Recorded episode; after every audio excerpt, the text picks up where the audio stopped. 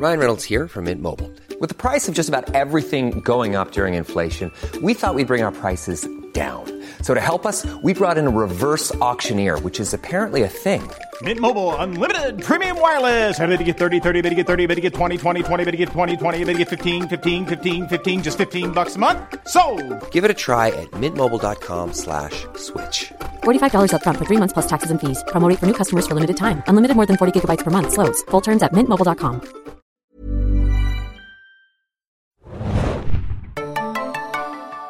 Ahoi, hoi, liebe Serienjunkies da draußen und willkommen zu einem neuen Podcast. Diesmal möchte ich sagen Serienjunkies Ensemble, denn wir sprechen über Avengers Endgame, den 22. Film des Marvel Cinematic Universe. Ich bin Adam und führe heute ein bisschen durchs Gespräch und mit mir dabei ist heute Ja, nur ein kleiner Avenger, ne? mit wenigen, wenigen Captain. Kräften. Vielleicht ein kleiner Captain. Hanna hier, moin. Hi. Äh, ja, wie schon angekündigt, besprechen wir den klitzekleinen Film, der einige Erwartungen hatte, glaube ich, bei der Fanbase. Äh, vor allem auch bei mir als großen Marvel-Fanboy in der Redaktion. Ich glaube, das ist kein Geheimnis, dass ich die Marvel-Franchise-Serie ziemlich gut finde. Wenn ihr auch mein Review gelesen habt, was ich ja relativ spoilerfrei gehalten habe, dann äh, seht ihr vielleicht auch meine Gefühle zu dieser ganzen Angelegenheit, die ja schon durchaus besonders sind, weil natürlich früher gab es die ganzen Star Wars-Jünger. Ich mag Star Wars auch sehr gerne, aber ich bin halt nicht in der Premium Star Wars Zeit groß geworden. Für mich ist das Marvel Cinematic Universe so mit mein größtes Fandom halt. Also da muss ich, glaube ich, auch nicht um den heißen Brei herumreden. Äh, aber wo ich auch erstmal ganz deutlich sagen möchte, oder was ich ganz deutlich sagen möchte, ist, dass wir uns am Anfang bemühen, einen spoilerfreien Teil zu machen und dann werden wir irgendwann Mjölnir durch den Podcast-Raum hier schmeißen und dann die große Spoiler, äh, den großen Spoiler-Teil ankündigen, äh, weil es doch einiges zu besprechen gibt. Und natürlich haben die Russos auch gebeten, dass man spoilerfrei alles gestaltet. Aber wir sind jetzt auch nach dem Kinostart schon und ähm, einfach hört bis zum Spoiler-Teil und wenn ihr den Film gesehen habt, kehrt nochmal zurück und genießt äh, auch noch unsere Spoiler-Spekulationen und Besprechungen. Wie ich schon gesagt habe, der 22. Film des Marvel Cinematic Universe, das ist schon beeindruckend, was da so in ein bisschen über zehn Jahren passiert ist hier. Der vierte Marvel-Film der Russo-Brüder, der längste Marvel-Film mit drei Stunden und zwei Längste Minuten. Film aller Zeiten. Äh, Hast du schon mal einen längeren? Ja, doch, Ja, bestimmt, ne? Ja. Natürlich, französischen Film Ja, über, okay. über Jeanne d'Arc, möchte ich betonen.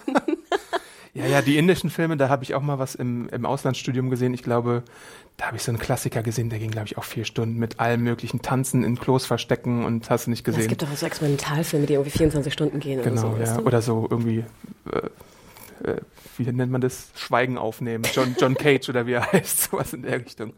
Äh, aber Infinity War war auch schon zweieinhalb Stunden lang, daran möchte ich auch noch erinnern. Also ich und Hannah, ich glaube, da können wir fast ein bisschen stolz sein, haben es durchgehalten ohne einen äh, Klogang während des Kinos. Ähm, da gibt's vielleicht auch, ich, in einem anderen Podcast hatte ich die Taktik gelesen, Pissbottle, Hashtag Pissbottle. Ich hoffe, es hat niemand gemacht. ähm, aber wir haben es durchgehalten und ähm, haben uns dann erfreut, was uns da angeboten wurde. Ähm, wir sind, wie gesagt, im spoilerfreien Teil und zusammenfassend kann man, glaube ich, sagen, ähm, also spoilerfrei bedeutet, wir sprechen schon auch über Infinity War und was da passiert ist. Ich glaube, so, sonst kann man das gar nicht irgendwie richtig äh, in Worte fassen. Aber ich glaube, keiner hört auch den Podcast zu Endgame, wenn er Infinity War nicht gesehen hat, oder? Das stimmt, hoffen wir mal. also Hoffen es wir gibt ja mal. manchmal Leute, denen sind Spoiler egal, aber wir sind einfach mal mega Nee, wir spoilern Infinity, aber nicht Endgame. Genau. Erst wenn der Mjölnir durch den Raum geworfen wurde.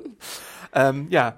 Und zwar die Prämisse, ihr habt äh, Infinity War hoffentlich alle gesehen, Thanos hat gewonnen und nun ist die Frage, was passiert jetzt? Und die Avengers müssen halt was auch immer nötig ist, tun, um irgendwie eine Lösung zu finden, vielleicht ihre gefallenen Kameraden zurückzuholen oder Thanos aufzuhalten, der ja immer noch da draußen irgendwo ist.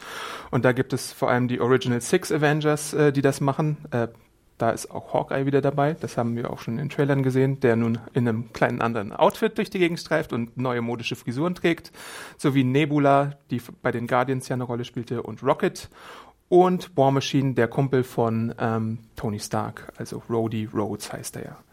Ähm, auch Figuren wie Captain Marvel und Ant-Man spielen eine Rolle. Ins Detail gehen wir da jetzt erstmal, glaube ich, nicht in dem Teil, aber sie sind halt da.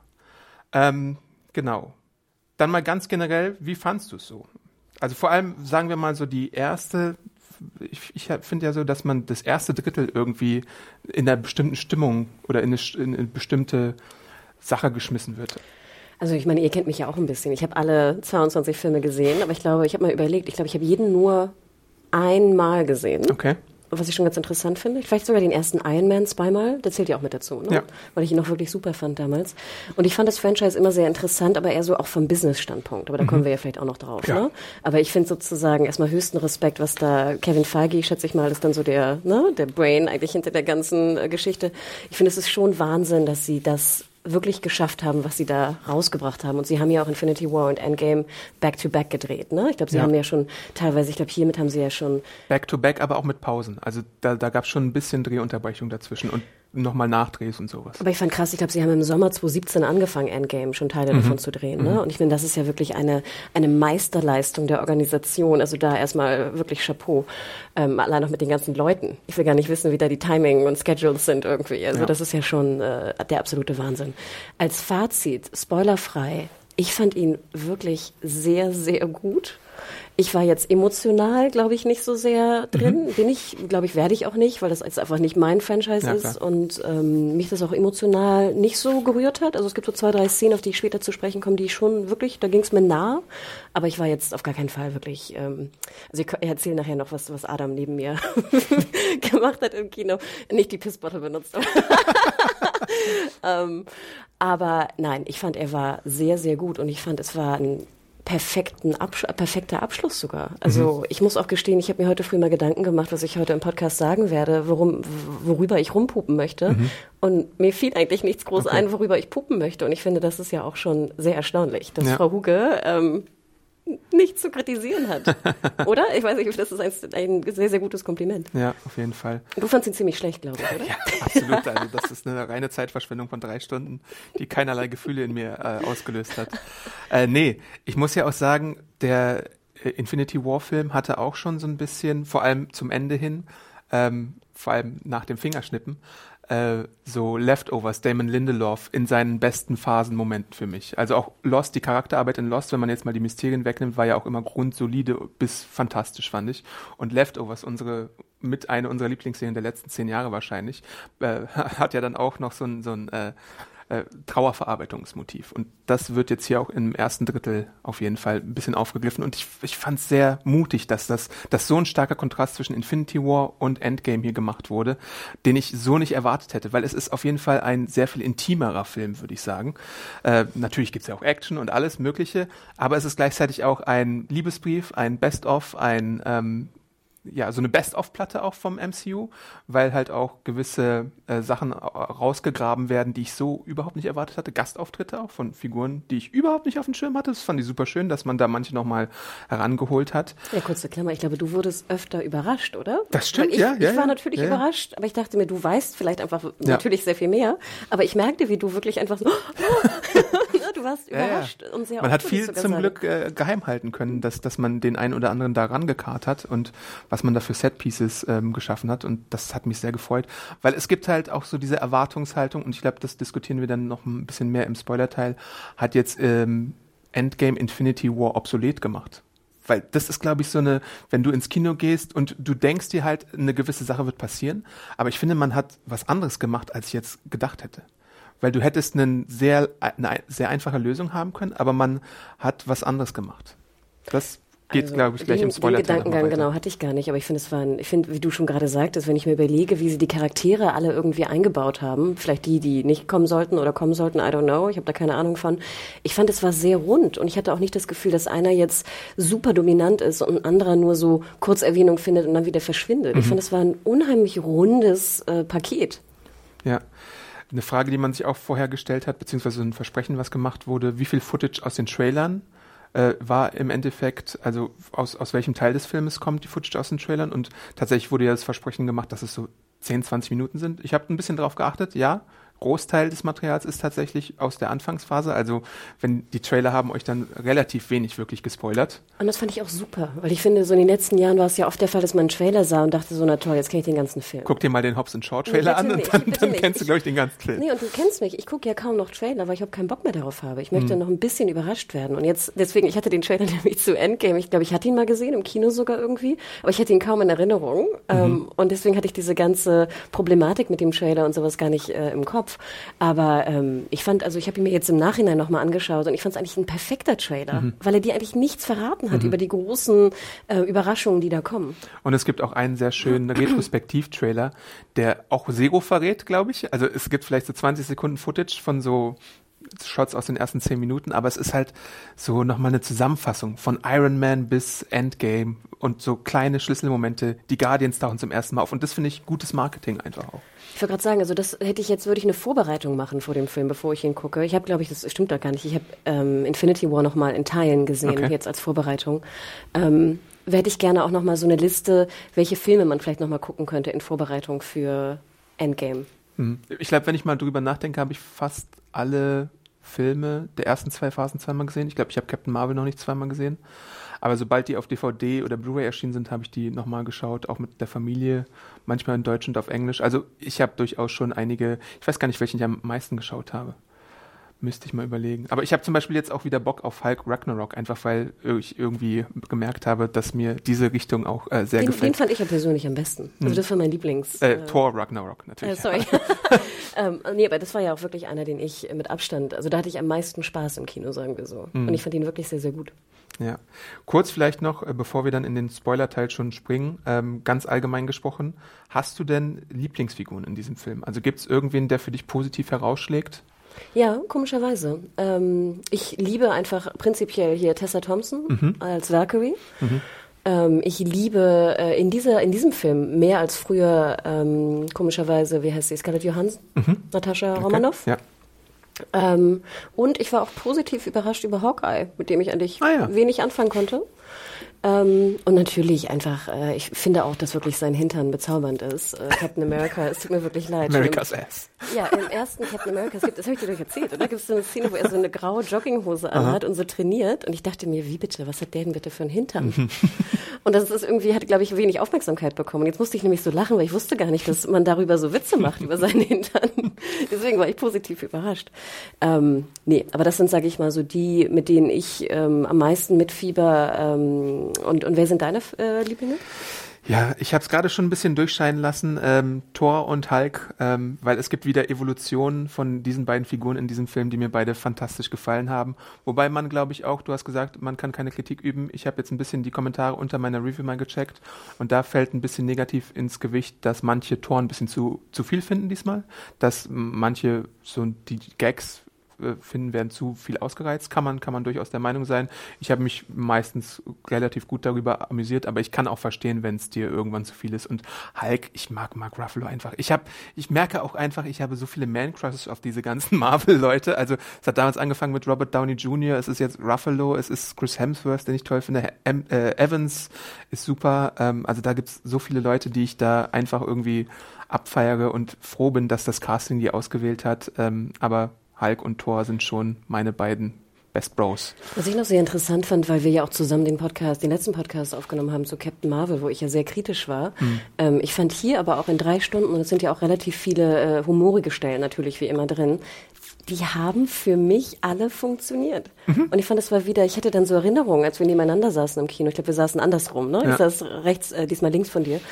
Aber ich erinnerte mich dann so an Captain Marvel, wo ich wirklich dachte so, oh, der Joke ist einfach nicht gut, es tut ja. mir leid, ja. weißt du? Weißt du, was ich meine? Ja, auf jeden Fall. Und da fand ich, war nochmal dieser Unterschied, gerade weil es ja erst sechs Wochen her ist, oder? Wann, wann lief Captain Marvel? Ich glaube, ja. ne, sechs Wochen. Ähm, war mir das noch so sehr präsent, dass einfach, was für ein Unterschied wirklich herrscht, Tag und Nacht zwischen Captain Marvel und Endgame. Ja. Und klar, es gibt viele Leute da draußen, auch vielleicht viele Hörer, die Captain Marvel super fanden. Auch schön für euch. Toll, dass ihr so viel Spaß hattet. Ich fand ihn ja wirklich, äh, glaube ich, ich hatte ein bisschen was zu kritisieren, kann man sagen. ja. Ähm, und äh, mir ging es jetzt, also sechs Wochen später, wieder in so einem Film mit dir, Adam, ging es mir komplett anders.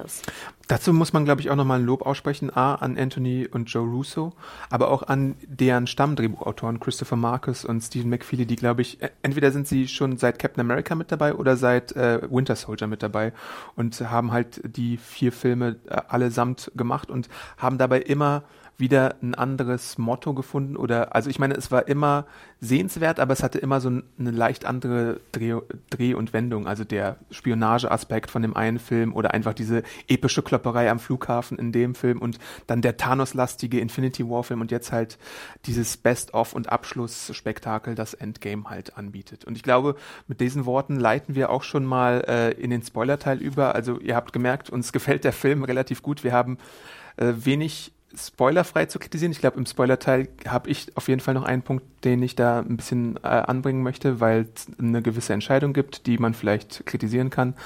Ähm, aber ansonsten geht mal rein, glaube ich, wenn ihr noch Tickets findet, wenn die nicht alle ausverkauft sind. Ich habe, glaube ich, gestern auf der IMAX-Webseite geschaut, weil ich kurz überlegt habe, gehe ich mit meiner Nichte spontan hin, aber da war alles rot, alles weg. Nur die ersten zwei Reihen im IMAX waren irgendwie noch oh, IMAX, zu kriegen. Okay, ja. Und in, in dem IMAX will ich nicht in den ersten zwei Reihen sitzen, ähm, aber irgendwann, der wird ja auch lange laufen. Der wird vielleicht kurz Box-Office-Spekulation.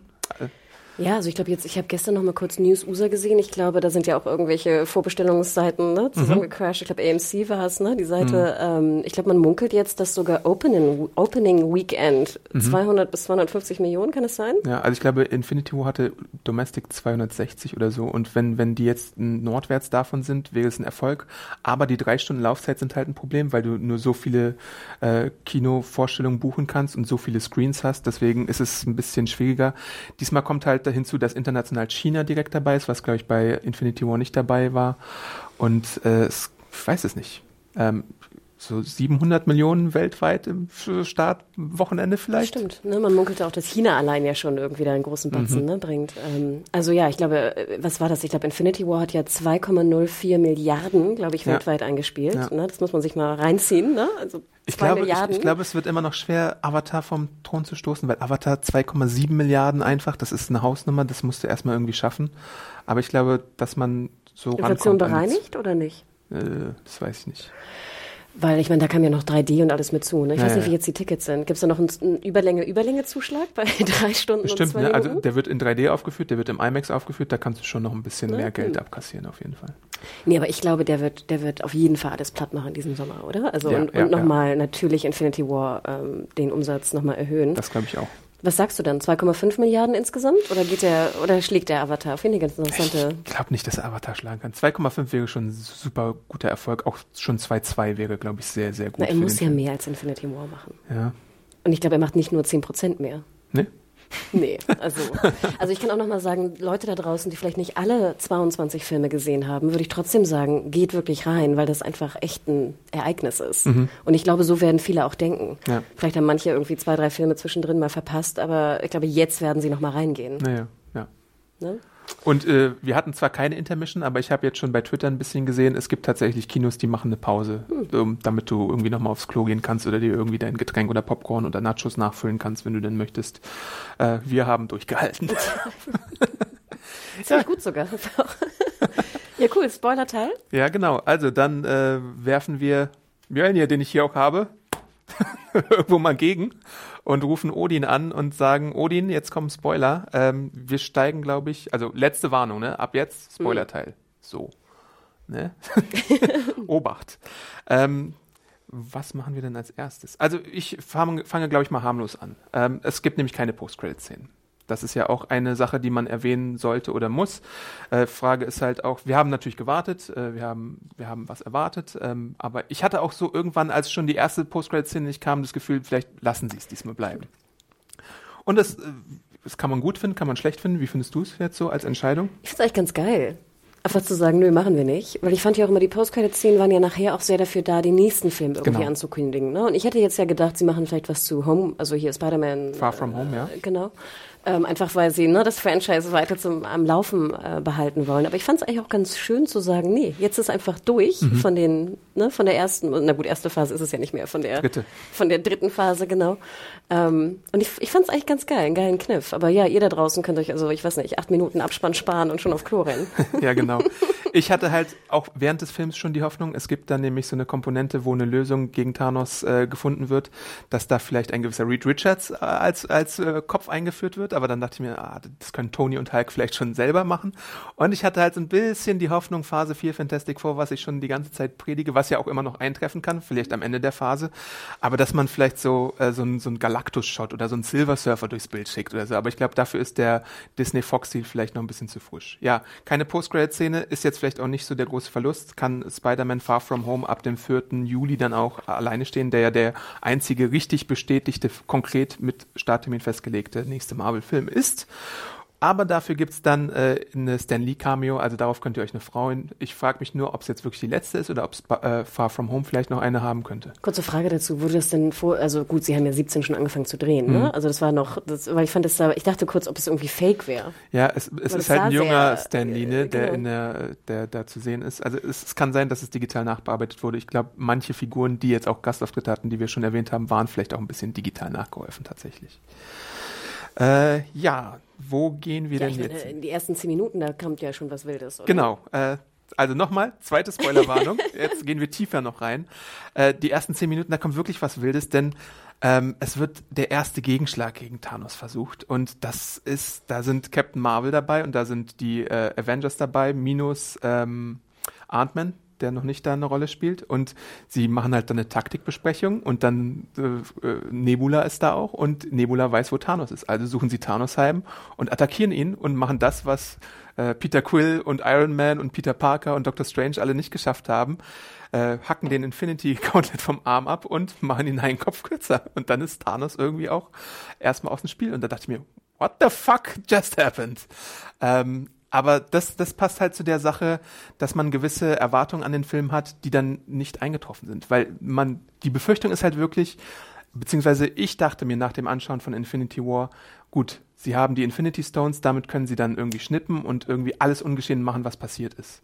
Aber so gehen sie nicht vor. Everything that happened, happened was glaube ich auch in anderen Zeitreisefilmen passiert ist. Und sehr witzig ist halt auch, dass Zeitreise und so als Komponente auch sehr besprochen wird, sehr meta besprochen wird, alles Mögliche aufgezählt wird, wie Zeitreise funktionieren kann und sie dann doch einen ganz anderen Ansatz machen. Weil es scheitert und wir haben einen Cut fünf Jahre später. Also es ist alles passiert. Äh, Und ganz viele Sachen sind passiert. Wir sehen eine postapokalyptische Marvel-Welt und alles ist düster und alles ist trist und alle sind in Selbsthilfegruppen und wissen nicht, was sie miteinander anfangen sollen. Und das fand ich wirklich eine mutige Entscheidung. Und da kommt ja auch der Punkt hin, den, den du auch schon anfangs sagtest. Ich fühlte mich sehr an Leftovers erinnert. Mhm. Ne? Damon Lindelof, wir alle lieben die Serie und finde ich fantastisch. Ich kann sie jedem auch nochmal empfehlen da draußen. Leftovers, drei Staffeln, zehn Folgen each. Schaut sie euch an. Wirklich äh, superb.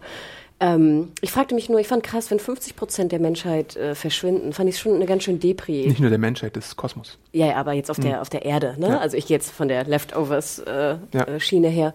Ähm, und ich fand auch ganz interessant, wie du sagtest, die Charaktere im Marvel Universe äh, oder im MCU sind so gut ausgearbeitet jetzt auch über die ganzen Filme, dass wirklich die Trauerbearbeitung, die Trauerverarbeitung ja. von jedem war war wirklich ging mir auch relativ nah ähm, und hat perfekt funktioniert. Und ich fand es auch ganz interessant, dass jetzt zum Beispiel, ich meine, wir sind ja im Spoiler-Teil, dass es Tony ja äh, Stark relativ gut geht sozusagen. Also relativ, kann man ja. Ja. fast sagen, oder? Ich meine, er, ist, äh, er wohnt am See, er hat ein schönes Haus. Ach so, er da Hat, in dem Teil. Ja gut, Ne, er davor hat eine- ist er noch gestrandet. Ne? Ja. Er hat eine Tochter, seine, seine Frau lebt, ne? Das ist ja auch immer so ein 50-50-Spiel, ne? Ja. Äh, verlierst du jetzt deinen Partner oder nicht? Ja.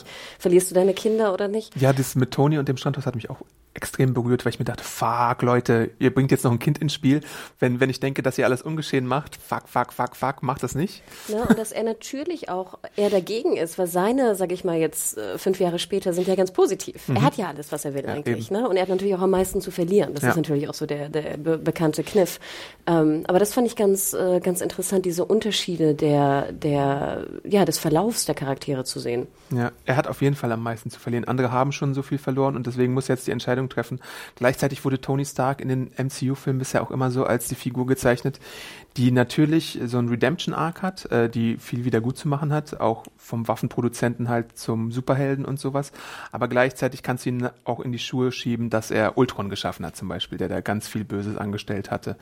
Und ähm, ich glaube, er hatte auch noch ein paar andere Sachen auf dem Kerbholz, äh, die halt, also zum Beispiel, ich weiß nicht, ob diese Chitauri-Invasion ohne ihn tatsächlich auf die Erde gekommen wäre oder er da nicht mit dem Loki-Poki-Stick irgendwie rumhantiert hatte. Ne? Also wo Tony Stark war, kamen dann halt auch die Bösewichte teilweise immer. Ähm, natürlich hat er auch die Erde oft gerettet, aber er hat halt auch Schattenseiten und so. Und jetzt hat er halt dieses super tolle Leben da mit Pepper Potts und dem süßen kleinen Kind, wo ich mir dachte, oh, ist die süß, tut ihr nichts.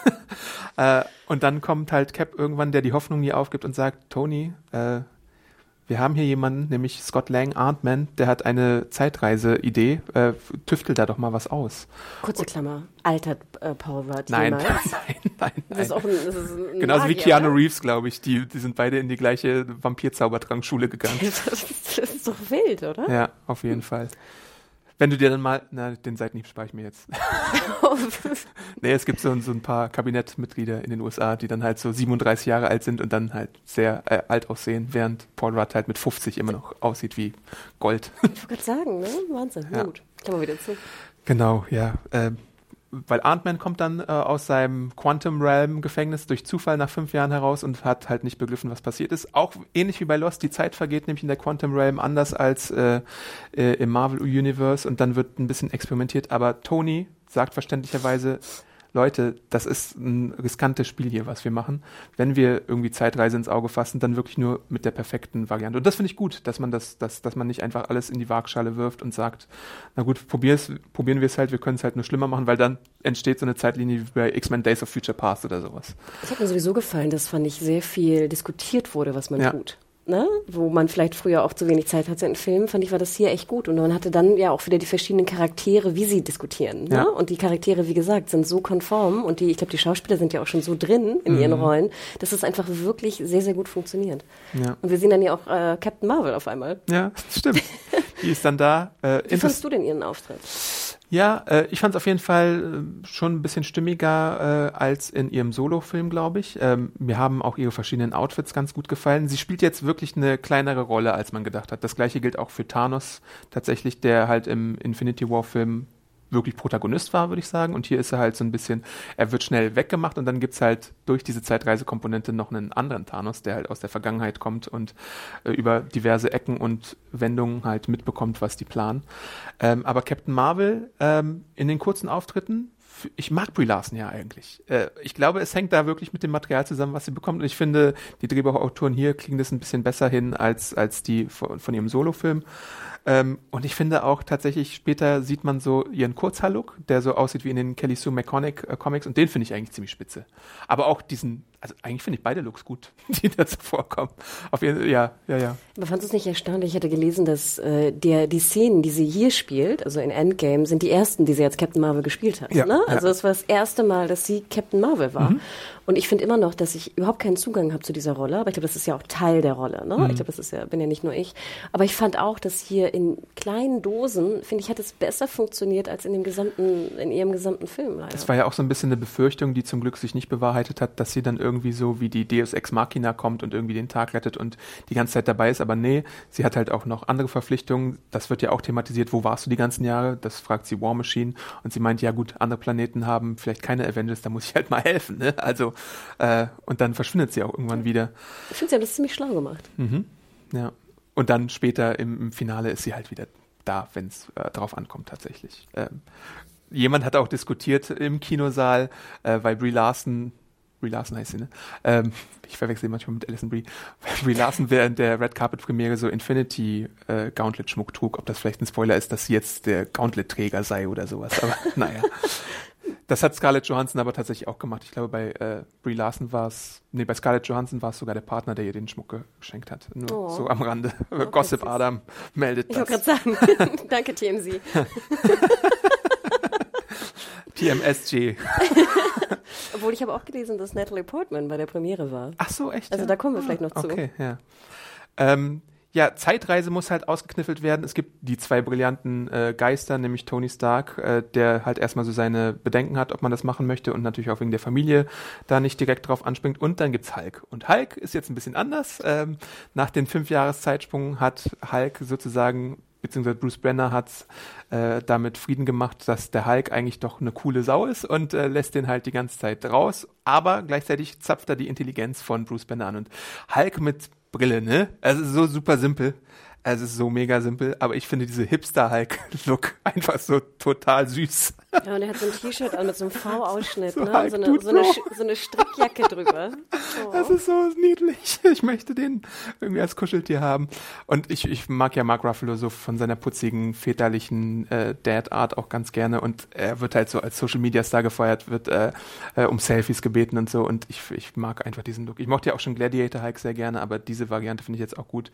Und Hulk ist halt ein bisschen sagen wir mal, in dem MCU weniger intelligent als äh, äh, Tony Stark und deswegen hat er nicht direkt Erfolg. Aber Tony kann halt auch nicht davon lassen, die Forschung anzustellen und tüftelt dann nach der perfekten Variante und diskutiert dann mit Pepper Potts, ob er es denn den, mit den Avengers teilen soll oder ob er es doch wieder in den Müll schmeißt.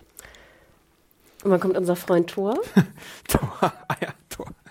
Äh, Thor, ja, der ist ein bisschen mopey die ganze Zeit und weil Sag er mal ganz kurz, Asgard wurde, ja, wurde es zerstört komplett? Genau, oder? mit von ja, ne? Hela, genau. Und dann waren sie in dem Raumschiff, dann hat Thanos das Raumschiff angegriffen und dann waren nur noch so ein paar da.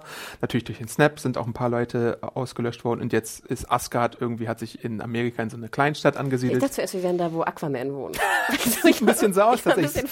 So, so ein Fischerdorf oder so, aber im äh, J. Michael Straczynski gab es tatsächlich auch so ein New Asgard in Bronston, Oklahoma oder so. Ich weiß nicht, ob es hier auch in dem gleichen Bundesstaat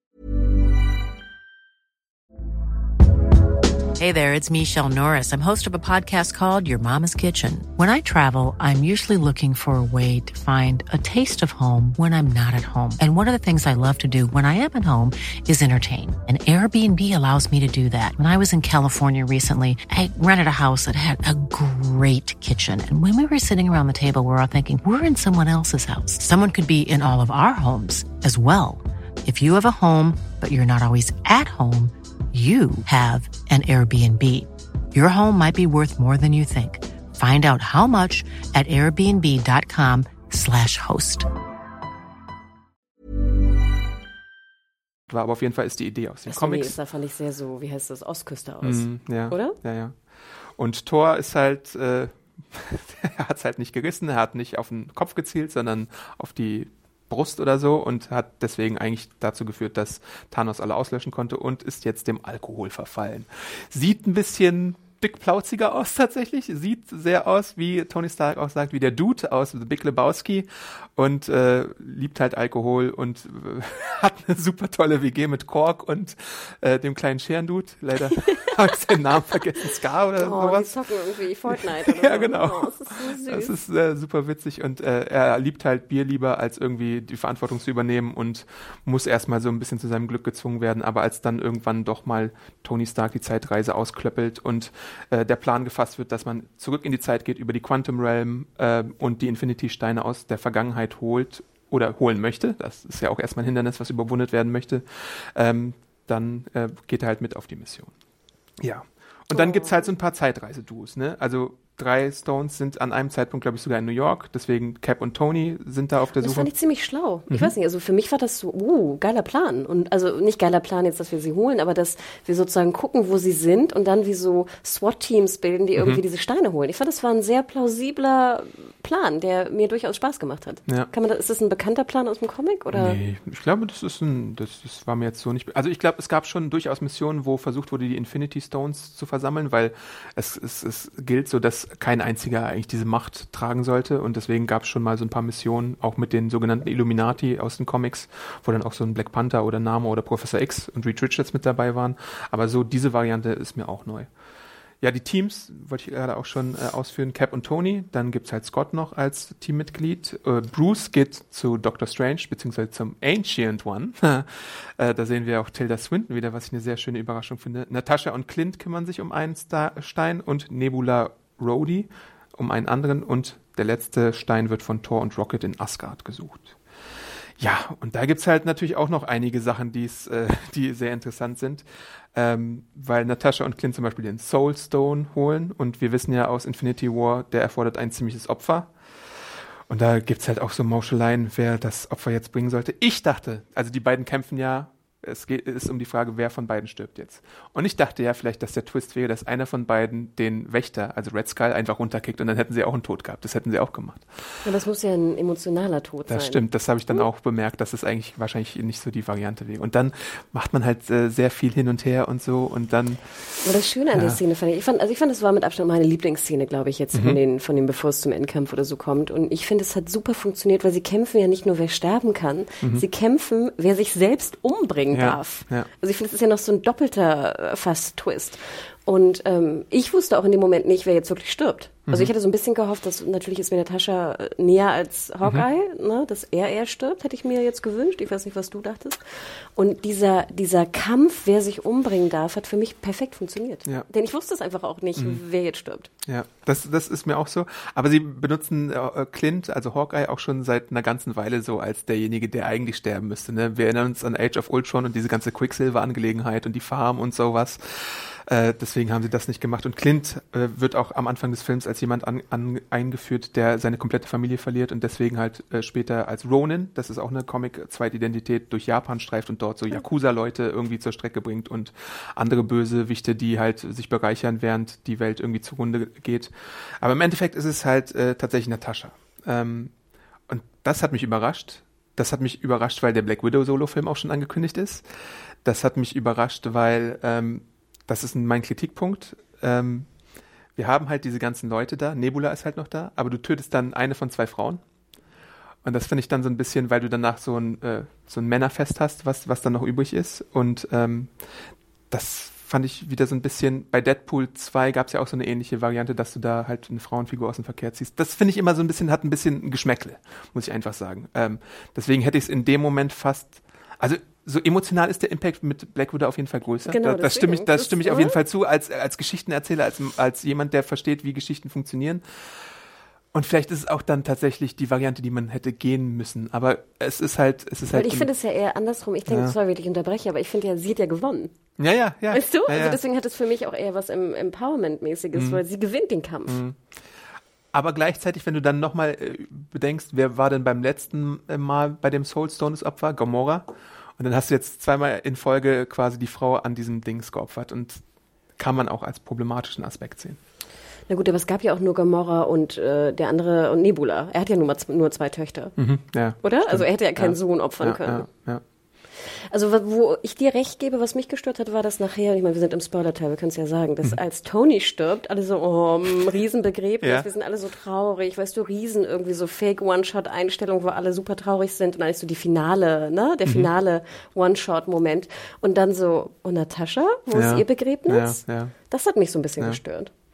Also weißt du, dass die Anerkennung fand ich, man hat sie relativ schnell wieder vergessen, hatte ich das Gefühl. Ja, das, das ist auf jeden Fall auch ein, eine richtige Anmerkung dazu.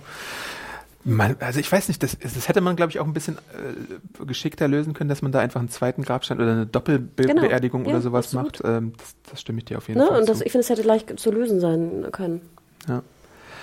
Ähm, was gibt's denn noch zu den anderen Stones zu sagen? Es gibt dann Nebula Rhodey, das äh, löst dann halt diese ganze, das finde ich auch sehr geschickt, das löst dann halt aus, dass es Nebula so ein Zeitreiseparadox äh, entfacht und es zwei Nebulas gibt und Thanos so ein bisschen über den Plan Bescheid weiß. Darf ich mal kurz was fragen Mhm. zu Nebula? Jetzt in den ganzen letzten Filmen. Ich habe überhaupt keinen Zugang zu Nebula. Okay. Also ich weiß weder, was die kann, Mhm. Noch was die da eigentlich soll. Und ich mag hier, wie heißt sie? Kate Gillan, glaube ich, heißt Karen sie? Gillan, Karen ja. Mhm. Gillan. Ich mag sie wirklich sehr, sehr gern. Ich finde sie super sympathisch. Nicht, dass man sie erkennt, aber ich finde sie sehr sympathisch und alles. Aber ich frage mich immer, warum ist so viel Fokus immer auf Nebula? Ich kann mit dieser Figur nichts anfangen. Mhm. Also in Infinity War hat man sie ja auch schon sehr viel leiden sehen. Ne? Dieser, dieser Zwe Schwestern-Zwist, der ging mir zum Beispiel nahe in Infinity War, wo Okay. sie dann so aufgebahrt wurde und ihre Einzelteile da war und sie immer wieder verloren hat und immer wieder Teile abgeschnitten bekommen hat, weil Thanos sie halt einfach als die minderwertigere Tochter gesehen hat von beiden. Nee, es ging mir auch nah, dass sie gefoltert wurde, aber da ich vorher keinen Zugang hatte Mhm. zu ihr, ging es mir jetzt nicht so nah wie bei anderen Leuten, die ich lieber mag, Ja, die gefoltert klar. Mhm. werden. Also natürlich gehen mir Gefolterte immer nah, aber du weißt, was ich meine. Ja, ne? ja, ich ich, äh, ich habe da überhaupt keinen Zugang zu. Ja, kann man, kann man, glaube ich, auch ein bisschen nachvollziehen. Ähm, aber jetzt, wo Gomorra halt weg war, musste man, glaube ich, oder wollte man, man wollte, glaube ich, in einem Teil ihr ein bisschen Fokus geben und im anderen Teil sie, äh, der anderen, weil sie halt beide so äh, den Groll auf Thanos haben und ja dann auch so tatsächlich ein bisschen Schlüsselmoment in äh, Momente haben in der Schlacht dann noch, wo sie nochmal wichtiger werden. Äh, Comic-Spoiler. in Infinity Gauntlet, dem Comic, auf den eigentlich der vorherige Film basiert, ist es auch Nebula, die dann den Klick macht. Ach, wirklich? Also Okay. und dann Thanos quasi aus dem Verkehr. Aber was kann die denn? Ja, die ist halt kybernetisch verändert. Ich weiß gar nicht, ob sie dann sonst noch irgendwie irgendwie Superfähigkeiten hat, aber sie ist halt ein Alien und so wie Thanos widerstandsfähiger und sowas, ne? Und eigentlich gut ausgebildete Killerin und so, aber ich glaube, darüber hinaus hat sie jetzt irgendwie keine Blitzkräfte oder sonst irgendwie sowas. Ja. Ja, Rhodey ist halt da, der ist so ein bisschen Beiwerk, gut, kann man, kann man machen, ähm, ja. Und Thor und Rocket verschlägt es halt nach Asgard, äh, wo Rocket halt auch immer der Vernünftigere ist, während Thor so in sentimentale äh, äh, Gefilde driftet, weil er seine Mutti da wieder sieht, die er an dem Tag, wo sie hinreisen, dann eigentlich sterben wird. Und Und da, ich finde es auch immer wieder, sorry, ich da eingrätsche, aber Chris Hemsworth, ich meine, natürlich wunderhübscher Dude, aber auch, ähm, ich finde es immer erstaunlich, wie gut er auch Comedy wirklich spielen Mhm. kann. Und er beweist ja auch in vielen anderen Filmen ne, und Auftritten, dass er echt auch ein, ein lustiger Typ ist. Und ich finde auch hier wieder, ich finde Rocket und er, funktio es funktioniert einfach super. Ja. Und ich finde, jeder Joke, komischerweise, hat bei mir funktioniert. fast jeder, würde ich sagen. Ich glaube, es gibt einen Moment, der, da wird, ich glaube, da sind sie auch in Asgard, der ist mir ein bisschen zu viel ausgereizt bei diesem Duo. Aber sonst finde ich, die Mehrheit auf jeden Fall der Jokes hat, hat für mich auch funktioniert. Und ich meine, wie, alleine wie er aussieht und wenn er, wenn er so seinen Bauch ausstreckt, der, da wird ja, glaube ich, auch wenig nachbereitet sein, der muss halt einfach wirklich nur die ganze Zeit so seinen Bauch ausstrecken, weil wenn du so ein Muskeldude bist, dann kannst du ja halt auch Achso, tatsächlich. nee, ich dachte, das wäre ein Fake-Plauze. Meinst du? Natürlich. Ich glaube, du kannst, wenn du dich anstrengst und so ein Muskul muskulöser Typ bist, kannst du auch so, es gibt ja so Vorher-Nachher-Bilder zum Beispiel bei Instagram, wenn du jetzt wirklich mal drücken Ja, aber würdest. du kannst ja nicht hier dein, dein Hüftgold noch rausdrücken. Er hatte ja von hinten auch noch, weißt du, da war ja an ja, der ja, Seite schon. noch. Also, ein bisschen nachgeholfen wird das schon sein, aber du kannst, glaube ich. Nein, Adam. Meinst du sorry. Nein, ich glaube nicht, dass, dass so wie Chris Hemsworth aussieht, er nur seinen Bauch rausdrücken muss und dann so eine Plauze hat. Auf gar keinen Fall. Vielleicht ist er in die Christian Bale Schule des Anfressens gegangen oder sowas. also vielleicht hat er ein bisschen zugelegt, könnte ich mir sogar vorstellen. Aber also ja, liebe, liebe, ich weiß nicht, äh, Muskeltrainings-Leute da draußen. Ich, also ich glaube, das war. ja, straft mich ruhig lügen, es kann, kann auch sein, aber. Das würde mich sehr wundern. Nee, also ich glaube, das war nur eine, Pro, wie heißt es, eine Pro, Pro, Prothese. Ja. das? Proste, Pro, Prosti, ihr wisst, was ich meine. Ja. Prosthetic Bauch. Ähm, Ja, und wir sehen Natalie Portman kurz und da hatten wir uns ja beide auch gefragt, ist das jetzt irgendwie noch so Material, was irgendwo gefunden wurde auf dem Schneide, äh, auf dem Schneide Von Dark Kingdom, ja. Boden? aber dann hat uns verwundert, ihr Name und ihr Bild wird halt komplett im Abspann genannt und das spricht ein bisschen dafür, dass es halt ein bisschen mehr Aufwand war. Genau, und wie gesagt, ich habe gestern äh, gelesen, dass sie bei der Premiere in LA war es, glaube ich, von Endgame äh, auf einmal auch kam. Mhm. Ähm, und, und anwesend war, was ich ja echt Wahnsinn finde. Mhm. Ich frage mich ja, wie viel Geld sie bekommen hat für einmal aufwachen. sie sagt ja noch nicht mal was, oder? Ja, sie ja. wacht einfach nur auf. Dafür gibt's halt ein bisschen mehr mit Rene Russo und da auch so ein paar emotionale kleine Austausche zwischen den beiden. Das fand ich ganz süß, dass das noch gemacht wurde. Ähm, ja, und Cap und Tony äh, sind halt in New York bei der Schlacht von New York mit den Chitauri und sowas. Und da gibt's halt auch noch so ein paar Sachen, die schief gehen. Es gibt einen Kampf Cap gegen Cap, der ganz äh, lieb ist, weil da Ass gegen Ass. genau. America's Ass und auch so die Sache, I can do this all day und äh, dann sagt der eine Cap, ja, I know, so ganz genervt, das fand ich auch einen der besten Sprüche. Äh, aber manche, manche dieser Heists gehen halt auch schief und dann besonders dieser New York Heist geht schief, deswegen müssen Cap und Tony auch nochmal in die 70er. Kurze Klammer, ich fand da aber auch erstaunlich, ich meine, wir werden es ja auch nachher nochmal besprechen, aber ich fand auch die Special Effects, ganz ehrlich, Tony äh, Cap gegen Cap, es sah einfach super aus. Mhm. Also alles sah super aus. Sehr, sehr glatt natürlich, aber sehr, sehr gut einfach Ja. auch. Und da finde ich schon krass, du merkst einfach, dass da auch viele, viele, viele, viele, viele Millionen Dollar in die Bearbeitung gegangen sind. Ja. Und ich finde, es ist, dass wir in diesem Stand jetzt 2019 sind, finde ich, ist schon krass. Ja. Und bei, bei Cap in New York gibt's halt auch nochmal so dieses Callback zu der Aufzugsszene aus Winter Soldier. Fantastisch, wie das gelöst wurde. Ich möchte es dir gar nicht verraten, aber es ist wirklich eine äh, super witzige Idee. Ähm, und dann halt in den 70ern, wo trifft dann äh, Tony Stark auf Howard Stark und ähm, Cap trifft, trifft Cap auf jemanden da noch in den 70ern? Das habe ich schon wieder fast. Ja, er sieht ja seine alte Flamme da. Ah ja, ja, ja, ja, genau. Okay, aber da gibt's keine direkte Interaktion noch. Ähm, aber das ist auch wieder so ein Moment, wo ich mir dachte, uh, Wie gut er aussah. ja, wie gut er aussah, auch Ja. in, der, in der Soldatenuniform. Ja. Genau, das sind halt so die Highs. Ich glaube, da müssen wir auch gar nicht mehr ins Detail gehen. Wir waren jetzt auch schon relativ viel im Detail. Ich möchte einfach noch so ein paar ähm, Best-of-Momente abfeiern, weil wir auch langsam so ein bisschen zum Ende kommen wollen demnächst. Ähm, was hast du so ein Shot im Film oder so, wo du dir dachtest, das sieht jetzt super cool aus. Oder da hatte ich irgendwie Gänsehaut, auch wenn du nicht ganz so tief drin bist wie ich natürlich. Also wie gesagt, mir ging dieser, dieser Suizidkampf äh, zwischen Natascha und wie heißt der? Clint? Ja. Das wusste ich gar nicht, dass Clint Hawkeye. Clint heißt. Okay. Na gut, ging, Cletus! Nein. äh, ging mir relativ nah und aber auch natürlich jetzt, ich meine, zum Endkampf werden wir ja auch noch kommen, ähm, wenn dann die, die weiblichen Avengers Ja, oder wenn es, ich absolut. weiß nicht, ob es alle Avengers sind, aber äh, ist Valkyrie ein Avenger Avenger? Ja, sagen wir einfach mal ja. Okay.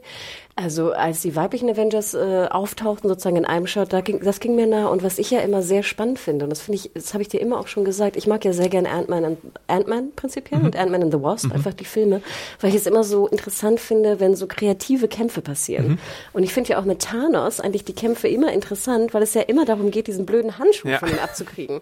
Und ich fand auch jetzt wieder die Ideen, auf die sie kommen, ihm den Handschuh abzunehmen, finde ich immer super spannend. Ja, ja. Ähm, und deswegen würde ich fast sagen, also meine persönlichen Highlights waren ähm, an Szenen, äh, neben jetzt natürlich äh, Thor in, in, mit seiner Plauze, ähm, der Suizidkampf, äh, die weiblichen Avengers und generell diese Kreativität der, der, der Handschuhkämpfe. Tut mir leid, da bin ich ziemlich einfach äh, zu amüsieren.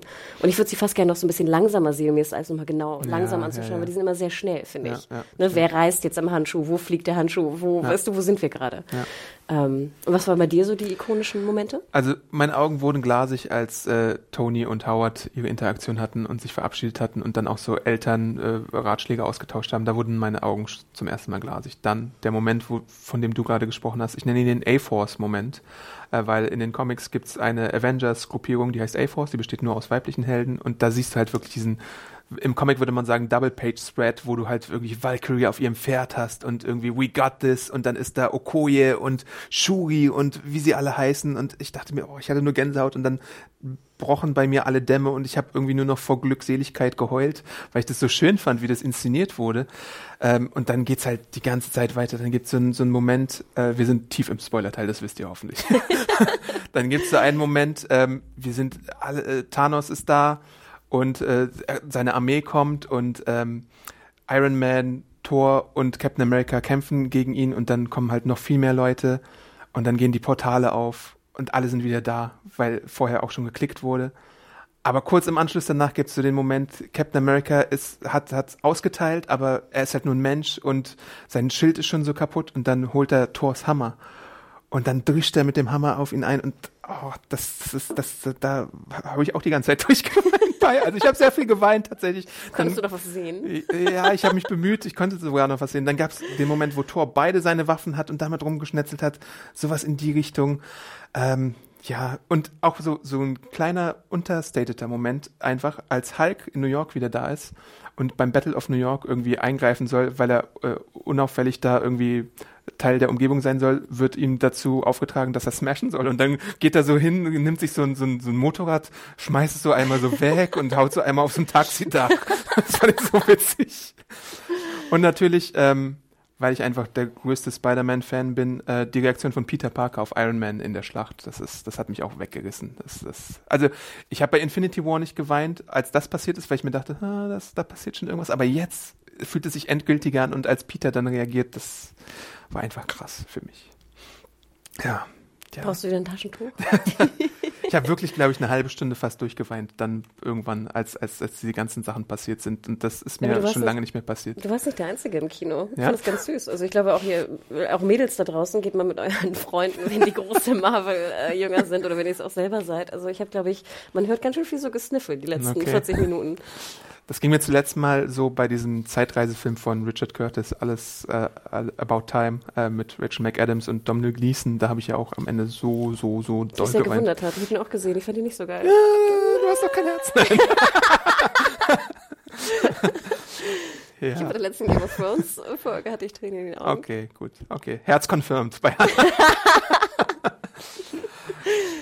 Ja, ähm, ja, aber es gibt halt wirklich sehr viele Momente. Es ist halt wirklich so dieses, wenn, wenn jetzt Schluss wäre, dann würdest du dir denken, okay, wir hatten, wir hatten einen guten Run. Also das, war, das waren jetzt 22 Filme, die, wo der Großteil halt wirklich super gut war. Manche waren halt so ein bisschen, okay, meh, äh, kann halt nicht aller, jeder ein Home Run oder so sein, aber was hier nochmal am Ende geboten wird, einfach wenn du Fan von dieser Sache bist, dann holt es dich, glaube ich, emotional auch nochmal ab und das ist super schön.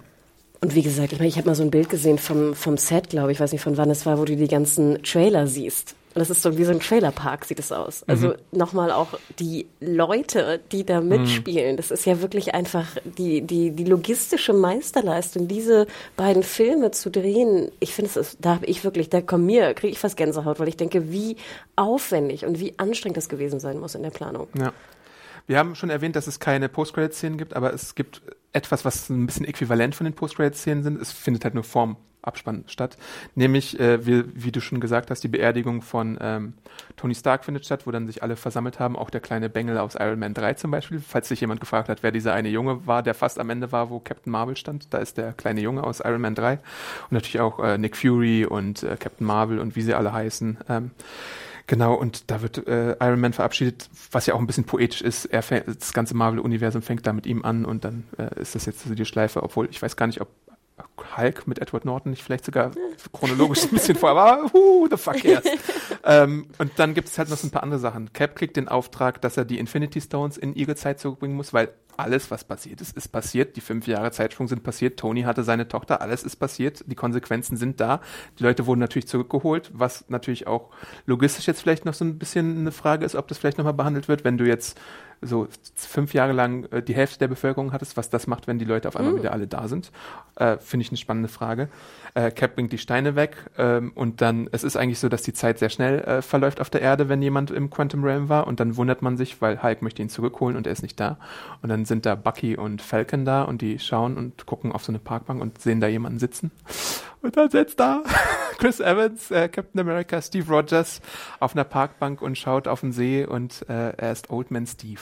Ähm, was auch eine Comic-Sache ist. Ähm, also natürlich Captain America ist ja wurde ja im Eis eingefroren und konserviert und sowas und äh, deswegen ist er auch nicht gealtert. Aber dann gibt es auch eine Geschichte, wo er irgendwie tausend Jahre in so einer Pocket Dimension ist und dann als alter Mann zurückkehrt. Äh, und jetzt ist halt die Frage, er hat jetzt ein das ist so super schön. er hatte halt, ist halt zurückgegangen und dachte sich, ah, jetzt habe ich noch Zeit und äh, dann wurde ihm ein Leben äh, mit äh, Peggy Carter vergönnt. Also er darf seinen Tanz haben, er darf sie heiraten, er darf irgendwie glücklich sein und alt werden und äh, das fand ich einen sehr schönen Abschied für seine Figur. Er ist halt jetzt alt und sucht einen Nachfolger und äh, Falcon ähm, kommt dann zu ihm und ihm wird das Schild überreicht. Also wird er und nicht Bucky jetzt der Nachfolger, weil Bucky wäre ja auch eine Option gewesen. Und wir wissen ja auch schon, äh, als äh, Serienbeobachter, Disney Plus äh, hat eine Serie geplant namens Bucky und äh, Winter Soldier oder wie sie auch immer heißen wird. Jedenfalls werden die beiden die Hauptrolle spielen und wahrscheinlich wird es da um die Abenteuer von den beiden erstmal gehen. Und dann gibt es eine andere Szene mit Thor, der gibt nämlich sein Königreich an, an ab an Valkyrie, die jetzt die Königin von New Asgard sein soll. Das finde ich auch ganz nett. Und gleichzeitig steigt er bei einer gewissen Guardian-Gruppierung ins Raumschiff rein und nennt sich halt, äh, wie es auch in den Comics jetzt frisch gibt, die Asgardians of the Galaxy. Äh, also die suchen nämlich nach Gomorra, weil die ist bisher noch nicht aufgetaucht. Also das wird wahrscheinlich das Thema von Guardians 3 sein und Thor wird dann wahrscheinlich Mitglied der Guardians sein, worauf ich mich dann auch freue, so als Teaser. Ähm, ja, auch Chris Pratt und äh, ne, Genau, da gibt so eine, so eine, so ein Streit, wer denn nun der Anführer ist. Das ist auch eine sehr witzige Szene. Obwohl die fand ich ist ein bisschen, ich glaube, das war die Szene, die ich fand, ist ein bisschen zu ausgereizt. Das war ein bisschen zu viel. Das war so ne? ein, zwei Beats vielleicht ein bisschen zu viel. Und wir hatten sie ja auch schon irgendwie, ne? Ich hatte das Gefühl, ja. wir hatten sie irgendwie gefühlt auch schon. Ja. Hulk ist immer noch verletzt, weil er auch einmal den Infinity Gauntlet äh, zum Schnippen benutzt hat, aber er ist smart und kümmert sich jetzt um so ein paar Sachen. Äh, aber da wissen wir halt auch nicht so richtig, ob er jetzt noch irgendwie was machen wird oder nicht. Könnte sein, könnte sein, dass er reaktiviert wird. Ähm, ja, und das sind, glaube ich, auch so die Hauptfiguren, die dann irgendwie äh, deren Schicksal offen ist. Clint wird mit seiner Familie zusammengebracht, natürlich wieder. Äh, wir haben am Anfang schon gesehen, dass er seiner Tochter ein bisschen Bogenschießen beibringt. Und wir haben auch wieder über Disney Plus die Kenntnis, dass es eine Hawkeye-Serie geplant Ach, ist. Wirklich? Ja. Das ich gar nicht. Wo, äh, oh wo äh, Clinton nämlich die nächste Generation von Bogenschützen heranzieht. Und eigentlich ist es Kate Bishop. Ich weiß jetzt nicht, ich glaube, im Film ist nie der Name Kate Bishop für die Tochter gefallen. Es kann auch sein, dass Kate Bishop, wie in den Comics, halt eine nicht mit ihm verwandte Person ist, die den Hawkeye-Mantel übernimmt. Das würde ich sogar eher gut finden. Übrigens muss ich eine Lanze brechen für Hawkeye als Figur, weil es gibt den Matt Fraction David Aya Run äh, in den Comics und das ist sind mit meine Lieblingscomic in den letzten zehn Jahren so als Run, weil es so ein sehr simplistischer Zeichenstil ist. und auch sehr lesenswert, schön. Äh, da wird auf äh, Hawkeyes Taubheit angespielt, weil er hat irgendwann mal sein Hörvermögen eingebüßt. Da gibt es einen sehr interessanten Hund, Pizza Dog, Ach, äh, Lucky, Hunden, Lucky der Adam. Pizza Dog, der dann eine Rolle spielt und eben Kate Bishop auch. Äh, und ja, das ist ein sehr lesenswerter Run. Wie heißt der nochmal? Äh, Hawkeye einfach. Nee, nee, von der, der Autor. Äh, Matt Fraction. Okay. Und der Zeichner, der Hauptzeichner heißt David Ayer. Beziehungsweise Aha, weil es, glaube ich, ein Spanier oder sowas ist. Habe ich schon mal gehört. Kann es sein, dass der auch ihm bekannt ist? Ja, also es ist auch auf jeden Fall einer der, der Runs, der so ein bisschen abgefeiert wird. Ähm, ja, und dann so die ganzen Leute, Black Panther und Spider-Man sind natürlich wieder da und vielleicht noch so, was, was denn, das habe ich auch schon angekündigt. Der nächste Film, der bekannt ist, ist Spider-Man Far From Home. Da haben wir jetzt schon einen Trailer gesehen. Wir wissen, der startet am 4. Juli. Aber darüber hinaus angekündigt sind halt auch äh, Black Panther 2, weil Ryan Coogler zurückkehren wird, der Black Widow Solo-Film. Äh, The Eternals, wo jetzt gerade Angelina Jolie und Kumal Nanjar irgendwie als Mitdarsteller gehandelt werden. Shang-Chi, der erste asiatische Marvel Martial Arts Held. Äh, da kann man auch gespannt sein, auch mit einem asiatischen Regisseur. Guardians 3 natürlich mit James Gunn, der jetzt wieder äh, angeheuert wurde dafür. Und ich glaube, Doctor Strange 2 habe ich auch mal eine News zugeschrieben, wirklich? dass, dass äh, die Macher da auch dran hängen. Ja, das ist, das ist jetzt nicht explizit, also es, es gab überall schon News, aber es gibt halt nicht dieses große Bild, Schaubild, das startet dann und dann, obwohl Disney natürlich schon viele Termine festgelegt hat. Und das Abschließende, was ich mich jetzt noch fragen möchte, kurz nur, Q war das MCU? Also wird sowas wie das Marvel Cinematic Universe in deinen Augen nochmal möglich sein? Wie, es gibt ja Murphy's Law, ne? Also irgendwann, wenn es halt schlecht sein kann, dann wird es irgendwann schlechter. Das ist halt einfach das Gesetz, dass irgendwann auch der beste Run sozusagen irgendwie abreißt oder so. Äh, glaubst du, jetzt geht's bergab oder glaubst du, dass Kevin Feige und Co. in diesem, in dieser neuen Welle, nennen wir es Phase 4 oder so, weiterhin so begeistern können? Oder glaubst du, dass erstmal diese Infinity-Saga an sich so ein Projekt war, was so nicht wiederholbar ist? Das fragst du mich. das müsste eigentlich eher dich fragen. Also ich jetzt als nicht besonders großer Experte würde ja schon schätzen bei den ganzen Filmen, die du jetzt aufgezählt Mhm. hast. Ich meine, da sind ja wieder gute Talente mit bei, da sind interessante Regisseure Mhm. mit bei. Das fand ich ja immer einen guten Punkt, auch bei, ähm, ich meine, ganz ehrlich, Tor 3 mit Waititi, wer hätte Mhm. Ja. das denn gedacht, Ja. bitte? Und deswegen war ich da ja auch all in. Ähm, und ich hoffe natürlich auch, dass sie, sage ich mal, diesen Leuten auch weiterhin diese Chancen geben. Und ähm, ich denke, da wird es auch wieder Hit and Miss geben, Ja, so wie es auch in den 22 Filmen bessere und schlechtere gab.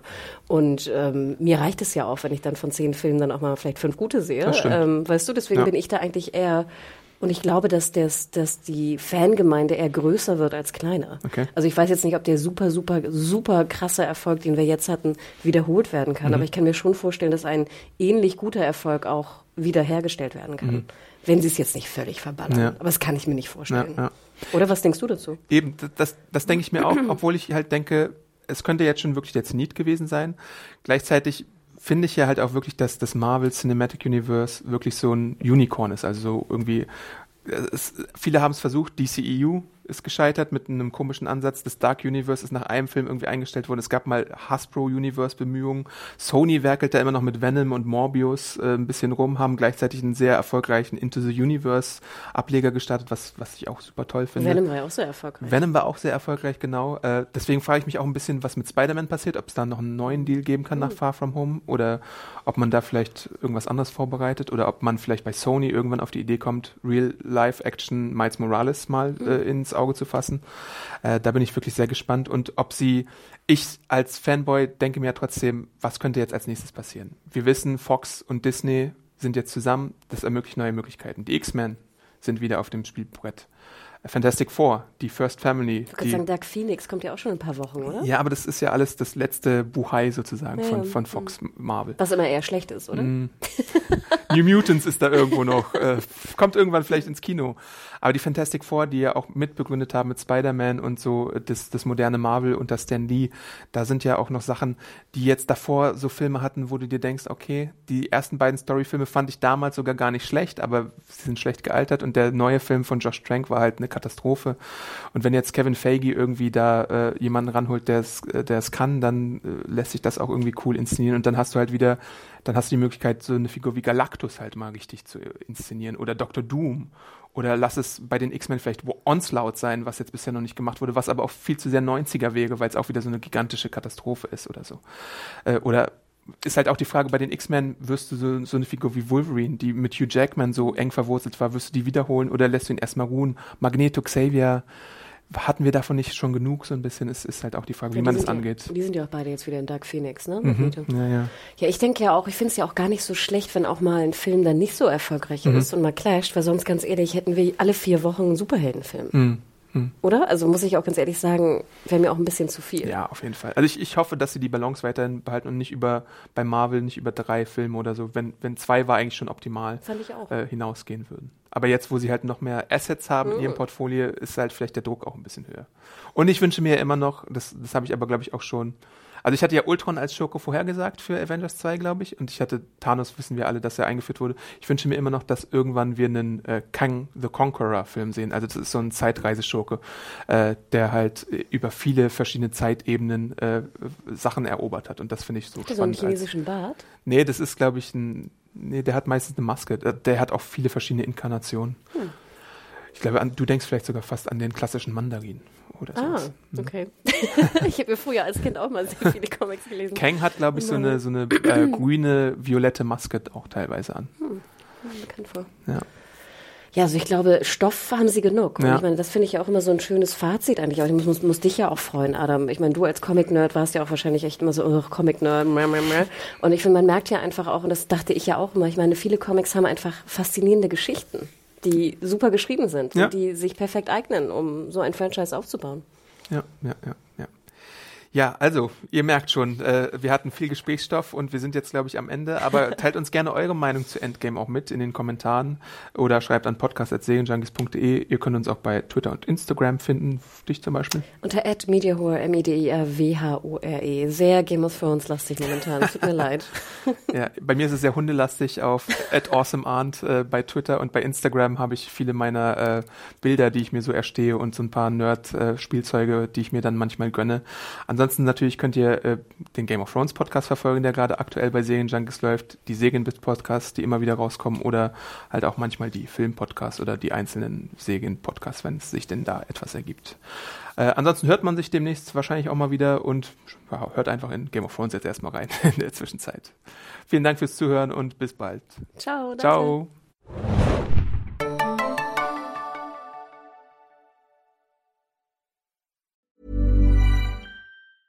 Ever catch yourself eating the same flavorless dinner three days in a row? Dreaming of something better?